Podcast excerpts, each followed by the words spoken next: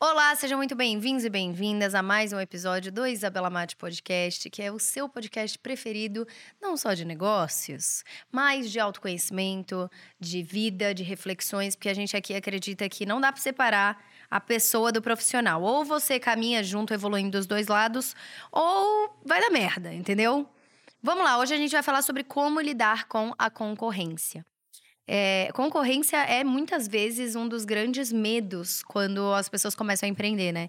Então elas ficam, meu Deus, como que eu lido? Mas tem tanta gente. Ah, mas tem gente que é melhor do que eu. Ou quando você já tá no curso de empreender, você já tá empreendendo há um tempo. E aí surge uma empresa nova, surge uma empresa que faz algo parecido com você, oferece um produto ou serviço parecido com o seu. E concorrência, na verdade, é, eu acho que a primeira crença que as pessoas têm que quebrar na cabeça é que concorrência é ruim. Não necessariamente concorrência é ruim. A concorrência muitas vezes impulsiona o mercado. Então imagina se tivesse uma pessoa que faz extensão de cílios. Só uma pessoa. Se não surgissem várias pessoas fazendo também extensão de cílios, esse não seria um mercado que se desenvolveria a ponto de ter tanto cliente querendo isso. De ter virado uma, é, um mercado novo que antes não existia para que vire um mercado novo, para que tenha potenciais clientes, para que é, as próprias marcas de, sei lá, de cílios, ou de cola, ou das pinças, isso e aquilo, para que movimente tudo isso, você precisa de concorrentes. Você precisa de pessoas, você precisa de empresas, você precisa de profissionais para conseguir impulsionar. Assim como em qualquer outra área. Se a gente pega, sei lá, roupa, moda de brechó. Você precisa de vários brechós legais, com curadoria legal, com ambiente legal, com propósito legal. Você precisa de vários deles para que a cultura do upcycling, uma cultura de moda consciente, uma cultura de moda cíclica, consiga pegar força e as pessoas criem um hábito de ir em brechó, para que você consiga movimentar o mercado. Então a concorrência não necessariamente ela é ruim. Ela só é ruim quando você não consegue se diferenciar dela. E eu falo isso porque eu vivi época sem concorrência e depois época com concorrência, época com muita concorrência e agora uma época quase sem concorrência de novo. Então, o que que eu quero explicar para vocês? No começo, por exemplo, da minha loja de roupa, vocês sabem que eu tenho alguns negócios, né? Eu tenho Isabela Mate, que é a minha loja de roupa. Eu tenho o Imatize, que é minha empresa de educação, que dentro dele tem o Imatize, que é o treinamento de empreendedorismo digital, que é mais macro, e tem o Creators, que é o treinamento de produção de conteúdo.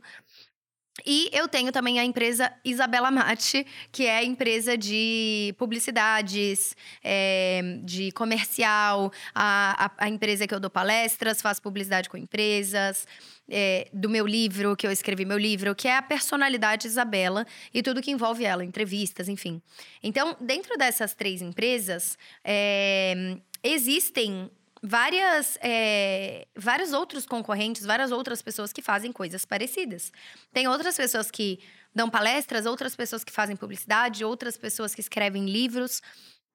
Tem outras pessoas que, e eu amo que eu falo escrevem livros, mas eu nem contei para vocês qual é o título do meu livro, sobre o que, que ele é, sobre o que, que ele é, mas com fé em Deus, semana que vem eu vou ter esse anúncio especial aí para vocês, eu vou contar com vocês na pré-venda, mas enfim, quando eu tiver a data certinha, eu passo tudo bonitinho para vocês. Mas o que eu queria deixar claro é que existem várias outras pessoas que fazem isso, assim como existem outras lojas de roupa e assim como existem outras empresas de educação. Só que é, no ciclo que eu vou explicar para vocês da minha loja de roupa, no começo dela eu não tinha concorrência. Tipo assim, a minha concorrência direta, ela praticamente não existia. Óbvio que eu tinha concorrência indireta, que é o quê? Isso que eu. Vamos quebrar em duas partes, então. A concorrência indireta é por exemplo, Netflix. A Netflix é uma concorrência indireta do meu conteúdo nas redes sociais. Nossa, Netflix nada a ver, mas eles produzem séries e você está produzindo conteúdo para as redes sociais, não tem nada a ver. Tem tudo a ver, porque eles são meus concorrentes por atenção. E se as pessoas estão colocando dinheiro para assistir Netflix ou para qualquer outra coisa do tipo, dinheiro e tempo, né? A atenção delas está voltada para lá, elas não, é, essa atenção não está voltada para cá, para o que eu estou oferecendo.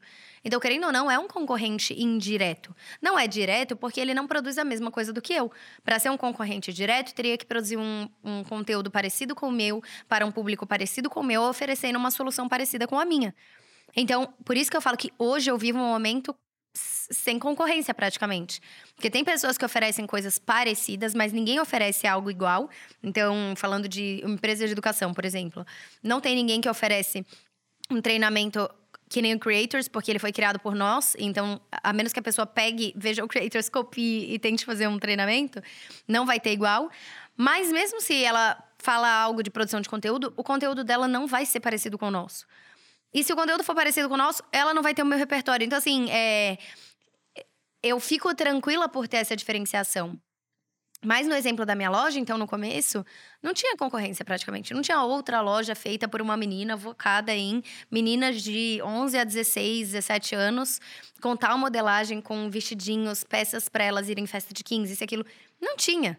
Então eu nadava de braçada, eu não fazia marketing, não fazia nada, nada, nada. Eram essas, é, as próprias clientes, as meninas que, meu Deus, ela fez o que a gente tanto quis, que compravam, que me divulgavam. E foi assim que o negócio foi crescendo.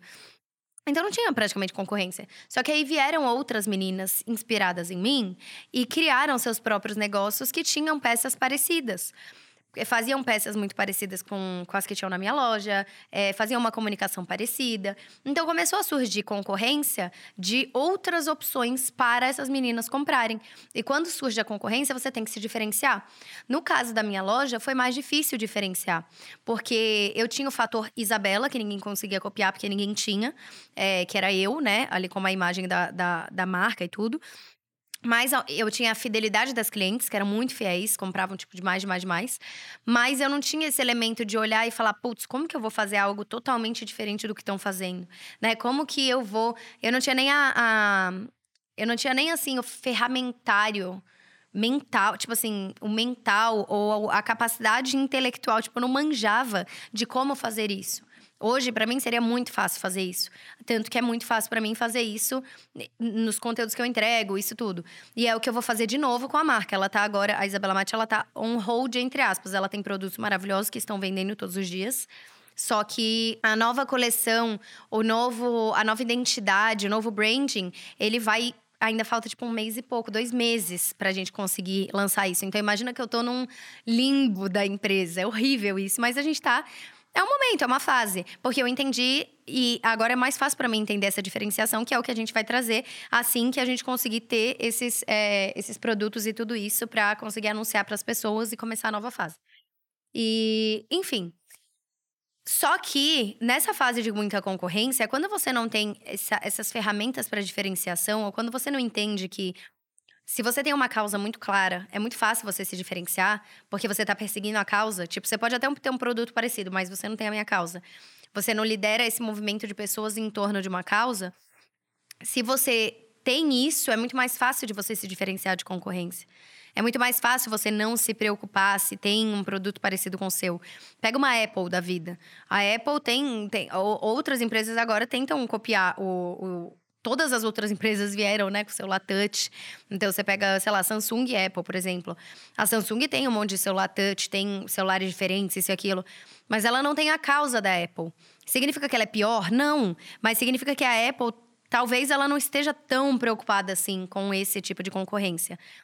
Talvez esse tipo de concorrência é tanto que a própria Samsung não se posiciona como uma Apple. Ela se posiciona para um outro tipo de público com um outro tipo de argumento. A Apple tem uma causa, tem um porquê e atinge um certo público. E é, assim, não tem empresa que tá olhando e desafiando uma Apple brabo mesmo. Porque dá medo desafiar uma empresa que tem uma causa, um movimento e, e pessoas tão fãs e, tipo, fãs tão fiéis, isso e aquilo. Então, é, você dá medo na concorrência quando você é mais rápido, quando você tem uma causa maior e um público mais fiel. E o público são seus funcionários, seus clientes, é, as pessoas que acompanham.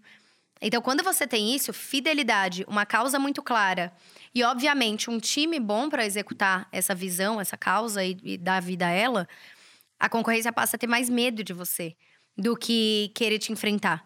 E quando ela tenta te enfrentar, você já tá na frente, você já tá fazendo outras coisas. Então, o jeito que eu enxergo concorrência é é bom para movimentar um mercado.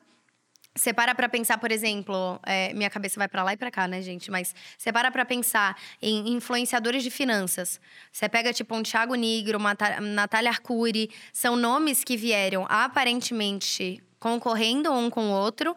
Só que foi o fato de virem juntos com um conteúdo muito foda, é, falando é, para um público diferente, numa forma mais simples de finanças e tal, que trouxe esse movimento tanta força para ele e que eles cresceram ao mesmo tempo, assim como os youtubers. Tipo, na época de youtubers, quando eles faziam collab, estavam ali e aparentemente eram concorrência, mas faziam parcerias estratégicas, todos cresciam juntos. Então eu acho que é interessante você olhar, ao invés de você odiar a concorrência, você enxergar como que podem existir oportunidades de parcerias estratégicas, como que eu posso me diferenciar é, e ter facilidade na minha diferenciação, não só no que eu entrego, tipo o meu produto e tal, mas na causa que eu lidero, né? No que as pessoas acreditam, o que, que essa empresa acredita, o que, que a gente.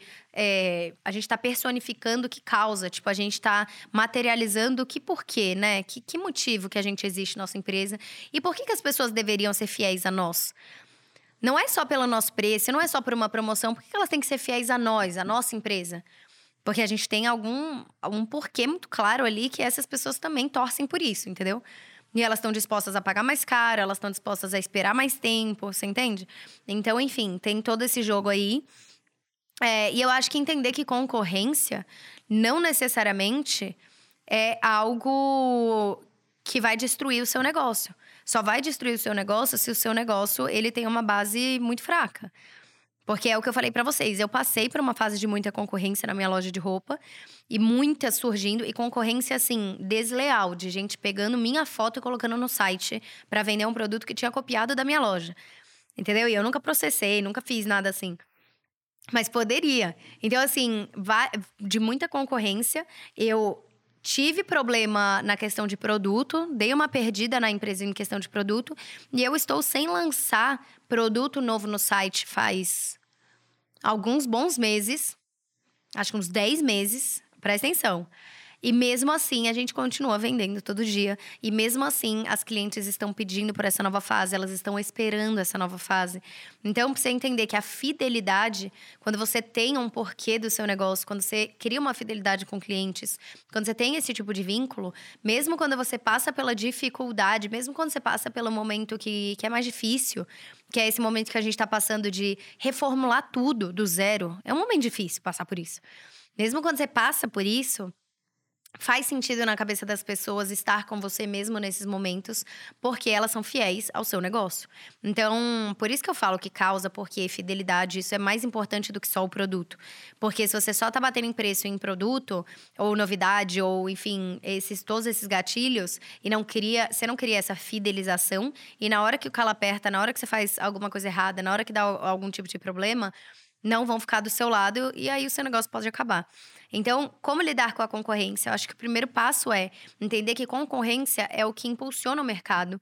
Segundo passo é entender que o seu concorrente não é seu inimigo necessariamente. Seu concorrente pode ser o seu aliado. Se você pega uma collab entre duas marcas que estão num nicho parecido, essa collab pode ter muita potência para impulsionar as duas marcas.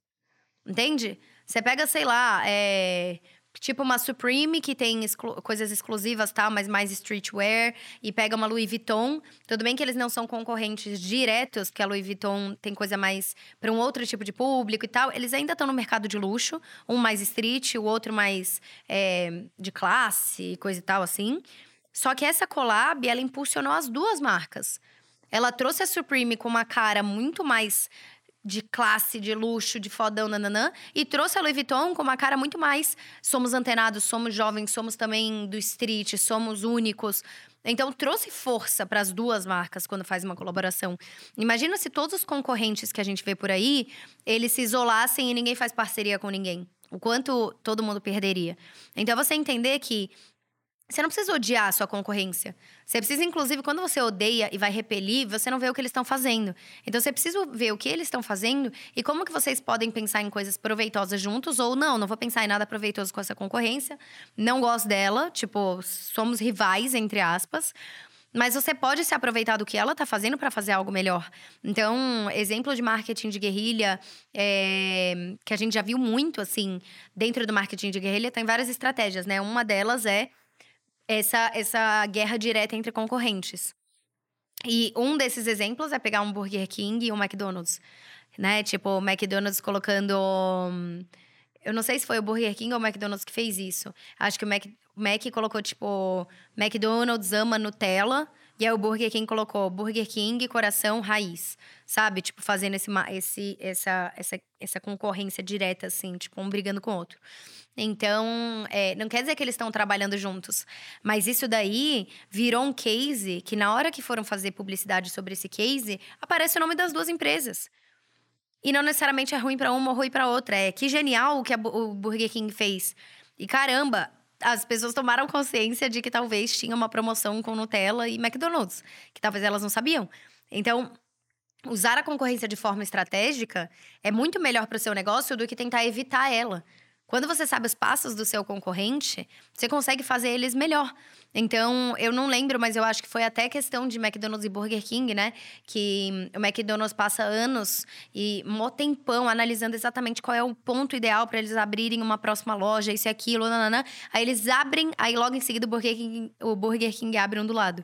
Eles falam, ué, eles já fizeram toda a pesquisa tal, a gente aproveita e vai lá e faz. Então, assim, isso é aproveitar estrategicamente a concorrência. Tô falando que você precisa fazer isso? Não necessariamente, mas entender o rumo do teu concorrente para fazer melhor do que ele, para se diferenciar melhor do que ele, mas sem perder a essência do seu negócio. Seu negócio tem que ter um porquê muito claro de existir, ele tem que ter a causa que ele persegue, você não pode ficar mudando isso de acordo com a concorrência. Mas é entender que concorrente não é o seu inimigo necessariamente, tá? Então eu acho que isso que você tem que pôr na sua cabeça e entender que se você tem um porquê muito claro, uma causa muito clara, que você persegue, você consegue criar um movimento de pessoas que também acreditam nisso, e você usa é, esse seu porquê, ele usa essa sua causa como uma baliza para balizar né, todas as decisões que você vai tomar, então a sua empresa ela vai sempre no rumo correto, ela não sai de prumo. Então, por exemplo, se você valoriza, eu tava, a gente está lendo um livro, né, terminando agora do Clube do Livro, que é Eu Começo pelo Porquê. E aí ele tava falando de um, de um cara que tem uma empresa de construção. É, é, alguma coisa. Run Construction, sei lá, não lembro o nome. Mas um, o porquê dele, né? A causa muito clara que ele defendia era o equilíbrio entre vida profissional e, e trabalho. Então, ele não acreditava que as pessoas tinham que trabalhar o tempo inteiro. Ele acreditava que as pessoas deveriam trabalhar para poder passar mais tempo com a sua família, com as pessoas que elas gostam, né? E aí, é, você só molda comportamento de acordo com a recompensa que você dá para cada comportamento. Então, se você fala para as pessoas que, sei lá, o bônus dela vai ser por performance, por vendas, obviamente isso de equilíbrio entre vida pessoal e profissional não vai acontecer, porque a pessoa vai ficar lá até altas horas para bater meta e performance e ter mais bônus.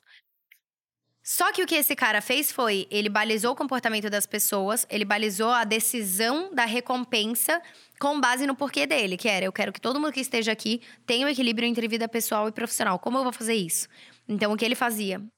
Os funcionários tinham que bater ponto entre 8 e 8 e meia da manhã e 5 e 5 e meia da tarde.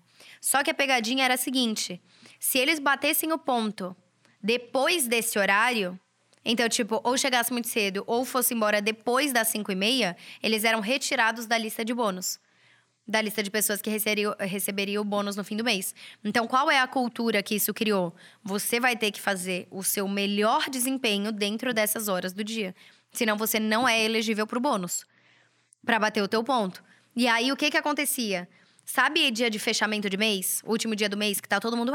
Ah, todo dia era assim. Só que imagina que todo dia era assim, em horas controladas, e a pessoa ia para casa e passava tempo Tipo, tempo de qualidade, tinha mais tempo. Então, todos os funcionários mais felizes, mais produtivos, a empresa rodando bem. E ele conseguiu manter essa crença. Mas imagina que essa decisão foi balizada por um porquê. Se ele não tivesse porquê muito claro, ele usaria o que todos os concorrentes fazem no mercado e não teria criado uma cultura que está alinhada com o que ele acredita. Então, entende? Todas as, as, atitudes do seu negócio, o tipo de parceria, o tipo de produto, o tipo de campanha, o tipo de, sei lá, influenciador que você vai contratar, o tipo de tudo. Ele tem que estar alinhado com o porquê do seu negócio. E quando você faz isso, a concorrência fica muito mais. É, fica muito menos importante para ele, tá? Enfim, espero ter te ajudado. Se você está gostando do Isabela Mate Podcast, para a gente conseguir levar ele para o top 3, ou enfim, melhorar ele no ranqueamento, é, eu preciso só que você faça poucas coisas, tá? A primeira delas é da nota 5 aqui, não sei se você ainda deu, já deu nota 5 no podcast, aqui nas estrelinhas seguir ele aqui no Spotify. E se você puder assistir, mandar o episódio esse episódio aqui que você ouviu, por exemplo, para mais pessoas no seu grupo da família, postar nas redes sociais, para que mais gente ouça, né? Falando esse podcast está me, ajudando, é, ouçam, coisa do tipo, a gente co consegue aumentar o público. E isso é a melhor coisa para a gente conseguir levar ele para frente, chegar em mais pessoas e ajudar elas, tá? Então, se você fizer isso, eu vou ficar muito, muito, muito feliz. E é isso, pessoal. Encontro vocês então no próximo episódio. Beijo!